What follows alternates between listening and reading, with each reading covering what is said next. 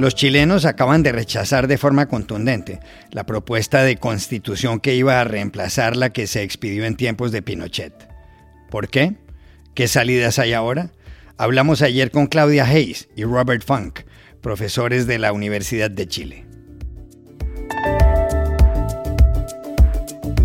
El Reino Unido tiene nueva primera ministra, Liz Truss, antigua secretaria de Relaciones Exteriores de Boris Johnson. ¿Por qué ganó? Y es buena candidata para los próximos comicios. Ignacio Jurado de la Universidad Carlos III de Madrid nos lo explicó. Rusia dijo ayer que reanudará el suministro de gas a Europa si Occidente levanta las sanciones que le ha impuesto por la guerra. ¿Le hará caso Occidente? Llamamos a Vani Petina profesor de la Universidad de Venecia Ca' Foscari y del Colegio de México. Hola, bienvenidos a El Washington Post. Soy Juan Carlos Iragorri, desde Madrid. Soy Dori Toribio, desde Washington, D.C.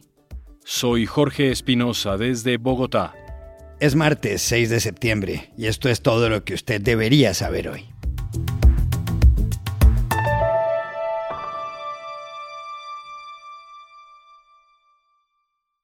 Los chilenos rechazaron en un plebiscito el domingo, de forma rotunda, la propuesta de constitución que se suponía iba a reemplazar la que fue expedida en 1980 durante la dictadura de Augusto Pinochet. Mientras que el 61,8% de los votos se emitieron por la opción rechazo, el 38,1% se decantaron por el apruebo. En consecuencia, el texto redactado durante un año por la Convención Constitucional no entrará en vigor.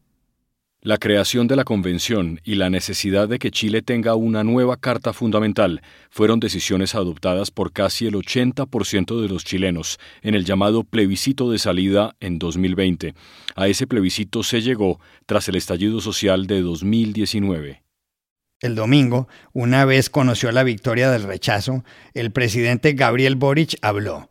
Boric lleva menos de seis meses en el poder. Su aprobación está en el 39% y su desaprobación en el 56%, según la más reciente encuesta Plaza Pública de la firma CADEM. Como presidente de la República, recojo con mucha humildad este mensaje y lo hago propio. Y es que hay que escuchar la voz del pueblo. No solo este día, sino de todo lo acontecido en estos últimos años intensos que hemos vivido. No olvidemos por qué llegamos hasta aquí. Ese malestar sigue latente y no podemos ignorarlo. También, quienes hemos sido históricamente partidarios de este proceso de transformación, debemos ser autocríticos sobre lo logrado. Los chilenos y chilenas han exigido una nueva oportunidad para encontrarnos y debemos estar a la altura de este llamado. Para buscar salidas, Boric se reunió ayer con los presidentes del Senado y de la Cámara de Diputados. Finalizado el encuentro, el presidente del Senado, Álvaro Elizalde, explicó en qué había consistido. Ayer el pueblo se manifestó categóricamente en las urnas señalando que no le satisface la propuesta de texto constitucional que elaboró la Convención Constitucional. De la misma forma, el pueblo nos ha mandatado para avanzar en un proceso constituyente que nos permita por primera vez en nuestra historia tener una constitución nacida en democracia. En ese marco, el presidente de la República va a convocar a los distintos partidos con representación parlamentaria, también actores de la sociedad civil, para escuchar sus puntos de vista y nos ha pedido que en el Congreso Nacional se desarrolle un diálogo que permita establecer un camino institucional para avanzar en el proceso constituyente. ¿Por qué el domingo ganó el rechazo?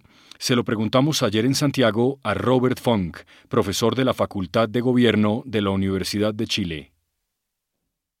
Es un poco temprano para saber qué es lo que estuvo detrás de las intenciones de voto del electorado, pero eh, en base a, lo que podemos saber a estas alturas, hay por lo menos tres razones que explican el rechazo eh, de la Constitución. Primero, eh, el electorado desde el primer momento vio con malos ojos el comportamiento de los miembros de la Convención Constitucional. la consideraban poco seria, eh, muy enfocada en simbolismos, eh, habían convencionales que se disfrazaban, ceremonias indígenas, peleas, se negaron al comienzo o se criticó al comienzo que se cantara el himno nacional, entonces eso se criticó. Segundo, el producto mismo, la propuesta. Mucha gente la consideró insuficiente, demasiado larga, demasiado enfocada en temas de identidad, eh, en temas postmateriales y, eh, y, con poco enfoque en lo que la gente consideraba sus problemas, problemas reales, ¿no? salud, educación, etc. Y tercero, tal vez, eh, la popularidad o la poca popularidad del, gobierno. Siempre es difícil para un gobierno que se ha vinculado, que apoyó el, proyecto constitucional, eh, que está pasando además por un mal momento económico, alta inflación, alto desempleo, eh, problemas de delincuencia, problemas con la inmigración. Es muy difícil para un gobierno así lograr un triunfo electoral cuando el electorado está preocupado de esas otras cosas. Por lo menos esos son tres elementos que impactan en, en el rechazo. Probablemente con el tiempo vamos a ver de mucho más. ¿Qué viene ahora para los chilenos? ¿Hay que convocar otra convención constitucional? Buscamos ayer a Claudia Hayes, también profesora de la Facultad de Gobierno de la Universidad de Chile. La derecha hizo campaña por el rechazo argumentando que eh, había que rechazar para reformar o con el eslogan eh, por una mejor o una que nos una, es decir, sobre la base del supuesto de que había que cambiar la constitución. Sin embargo, lo que se aprobó en el plebiscito es que sigue vigente la Constitución del 80. No hay ninguna ruta institucional preestablecida para esa promesa que ha sido solamente de discurso de un cambio constitucional. Y de hecho, la derecha sale fortalecida con el triunfo del rechazo y el gobierno, por el contrario, que era el que estaba impulsando el proceso constituyente, sale debilitado. Y por lo tanto, eh, yo creo que hay un gran nivel de incertidumbre, tanto respecto de qué procedimiento se podría usar para retomar la ruta del cambio constitucional como de qué contenidos se incorporarían ahí. Eh, un 78% de la ciudadanía el año 2020 dijo que quería una nueva constitución y es ese mandato el que está tratando de tomar esta idea que está circulando de hacer un gran acuerdo político para un nuevo proceso constituyente, de acordarse elegir una nueva convención constitucional e iniciar completo el proceso que acabamos de culminar de manera eh, fracasada, diría yo, habría que establecer reglas para la elección de la Convención Constitucional seguramente distintas de las que se usaron antes, pero también existe la posibilidad de que se designe una comisión de expertos, de que se decida simplemente reformar la Constitución del 80, de que se establezca que el Congreso en funciones va a ser un Congreso constituyente y va a ser una nueva Constitución. Incluso podría, que no, podría ser que no ocurriera ninguna de las cosas anteriores y que siguiéramos simplemente con la Constitución del 80. Yo creo que la ruta está bastante abierta, hay bastante incertidumbre respecto de cuál va a ser el camino institucional y, también la profundidad de los cambios constitucionales que vendrían si es que se producen.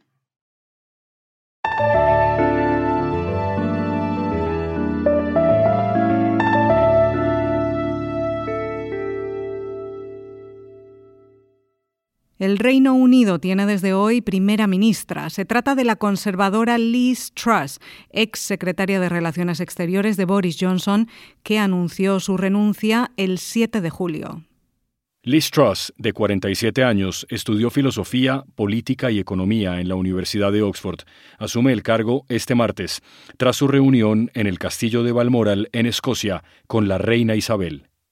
Liz Truss se convierte en primera ministra luego de que fuera elegida ayer jefa del Partido Conservador, tras derrotar en unas elecciones internas al exministro de Economía Rishi Sunak.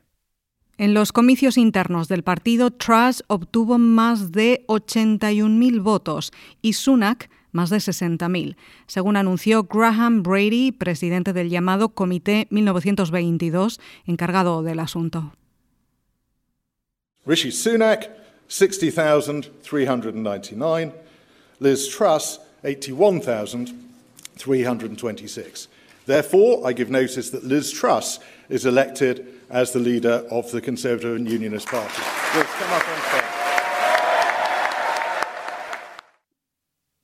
Truss es la tercera mujer que ocupa el número 10 de Downing Street, sede del gobierno británico, y la tercera conservadora. La antecedieron Margaret Thatcher en 1979 y Theresa May en 2016. La nueva jefa del Ejecutivo debe gobernar hasta finales de 2024, momento en que termina el periodo del Parlamento actual, que comenzó el 17 de diciembre de 2019 y que se extiende por cinco años. Tan pronto fue elegida como líder del Partido Conservador, Liz Truss dijo que sabe que las creencias de esa colectividad son acogidas por los británicos, empezando por la libertad. Truss añadió que de esas creencias forman parte los impuestos bajos, la responsabilidad personal y el control de la vida de cada uno, y dijo que, por eso, la gente votó en masa por los conservadores hace casi tres años. Cumpliremos, cumpliremos, cumpliremos, concluyó. I know that our beliefs resonate with the British people. Our beliefs in freedom, in the ability to control your own life, in low taxes, in personal responsibility. And I know that's why people voted for us in such numbers in 2019. And as your party leader, I intend to deliver what we promised those voters right across our great country. I know that we will deliver, we will deliver, we will deliver. ¿Por qué venció ayer Liz Truss a Rishi Sunak? ¿Es ella la candidata conservadora ideal para ganar las próximas elecciones parlamentarias? Juan Carlos, para saberlo, llamamos ayer a Ignacio Jurado, doctor en ciencia política de la Universidad de Oxford y profesor de la Universidad Carlos III de Madrid. Las razones de la victoria de Liz Truss son fundamentalmente dos. Por un lado, los miembros del Partido Conservador parecen haber valorado especialmente bien que Liz Truss se mantuviera leal a Johnson y leal al gobierno hasta el final. Johnson tuvo que dimitir en julio tras una oleada de renuncias dentro de su gobierno, entre las que destacaba principalmente la de Rishi Sunak, que entonces era ministro de Finanzas y ahora era el rival de Truss en las primarias. Los miembros del Partido Conservador, por tanto, parece, parecen haber preferido a una persona que no formó parte de aquellos movimientos entre bambalinas para descabalgar al líder, para forzar la salida de Johnson y poner, de hecho, en aprietos a su propio partido. Por otro lado, también Truss ha tenido una campaña en la que ha conseguido eh, sintonizar bien con los gustos de las eh, bases conservadoras. Ha tenido propuestas liberales muy radicales y ha sido muy dura en lo cultural. Por ejemplo, proponiendo políticas muy restrictivas frente a la inmigración. A diferencia de Sunak, que es un candidato mucho más moderado y por tanto peor equipado para ganar unas elecciones primarias. La paradoja se produce precisamente en qué puede ocurrir en las próximas elecciones generales cuando haya un voto popular. Liz Truss ahora será primera ministra, formará gobierno esta semana y queda una legislatura de dos años. Por tanto, como mucho en dos años tendrá que ir a las urnas y enfrentarse al voto popular. Y parece que es una candidata peor eh, preparada para ganar elecciones que Rishi Sunak. Por dos razones. Porque Rishi Sunak, como decía anteriormente, es un candidato más moderado por tanto puede conseguir votos más centristas. Y también a Rishi Sunak le podía favorecer sus orígenes indios, el ser el primer, el primer primer ministro no blanco del Reino Unido, que podía ser alguien que atrajera ciertos votos laboristas, dado que en el Reino Unido las minorías étnicas y religiosas votan fundamentalmente al laborismo. Rishi Sunak podía atraer más votos del laborismo que Liz Truss, que en este sentido puede ser una peor candidata para enfrentarse al voto popular.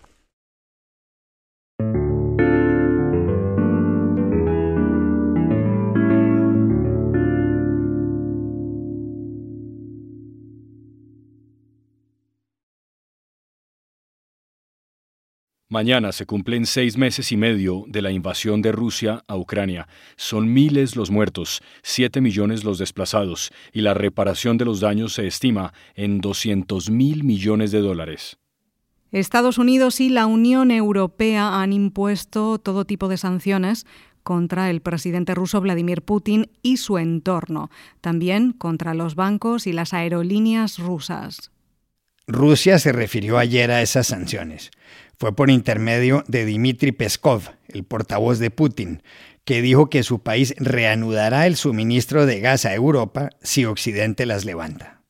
Sí, Iragorri, el viernes Rusia señaló la suspensión indefinida del suministro de gas a través del gasoducto Nord Stream 1, que comunica a Rusia con Alemania por el fondo del mar Báltico. Ese gasoducto transporta anualmente 55.000 millones de metros cúbicos de gas, con el que cocinan y se calientan millones de europeos. El invierno en Europa comienza el 21 de diciembre. ¿Levantará Occidente las sanciones como sugiere Rusia? Hablamos ayer con Vani Petina, profesor de Historia de las Relaciones Internacionales de El Colegio de México y de la Universidad de Venecia K. Foscari. No, no creo que haya en este momento la posibilidad que Occidente levante eh, las sanciones. No hay las condiciones políticas. Mm, de momento, el bloque occidental está todavía bastante cohesionado en su posición de oponerse, condenar la guerra, eh, la invasión de Ucrania por parte de Rusia y mantener las sanciones. Dicho esto, Putin, eh, que raramente habla al caso, eh, sin un objetivo, está intentando reforzar, darle voces a mm, aquellos grupos políticos que existen en Occidente, como Matteo Salvini, líder de la Liga Norte, uno de los partidos acreditados eh, con ganar las elecciones en Italia, país importante, eh, al final de este mes, o a aquellos ciudadanos que salieron a manifestarse de forma multitudinaria en la República Checa simplemente hace unos días y que ambos, ¿no? ellos y otros, están pidiendo que eh, frente a los problemas eh, que está generando el, precio del gas tan alto, se revisen las sanciones, y se levanten las sanciones en contra de Rusia y se mejore la relación con, con Rusia. A estos sujetos, a, este, a estos actores les está hablando Putin con un objetivo muy claro, reforzar estas voces y así debilitar la cohesión a mediano plazo del bloque eh, eh, occidental. Bloque occidental que hasta el momento se ha mantenido bastante firme y cohesionado, pero Putin sabe que em, em, tiene que llegar el invierno, será un invierno muy previsiblemente duro, sobre todo en Europa, por los problemas de desabastecimiento de gas y de precios muy elevados, y ahí esas voces que ya ahora están pidiendo una revisión de las sanciones tendrán todavía más fuerzas. A mediano plazo el objetivo de Putin es reforzar estas voces, debilitar la cohesión occidental y eh, lograr que se levanten esas sanciones.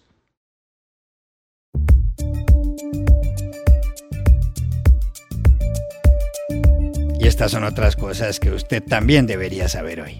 Aquí en Estados Unidos, una jueza de Florida aceptó ayer la petición del expresidente Donald Trump de que se nombre a un perito independiente que supervise los casi 13.000 documentos incautados por el FBI en el registro de Mar-a-Lago el 8 de agosto. La jueza Eileen Cannon dijo que el Departamento de Justicia no podrá seguir revisando los materiales hasta que el perito concluya su tarea, pero permitió a la comunidad de inteligencia que continúe con su evaluación. El Departamento de Justicia investiga un potencial manejo criminal de documentos clasificados por parte de Trump, quien lo negó todo el sábado en un mitin electoral en Pensilvania y acusó a Joe Biden de abuso de poder.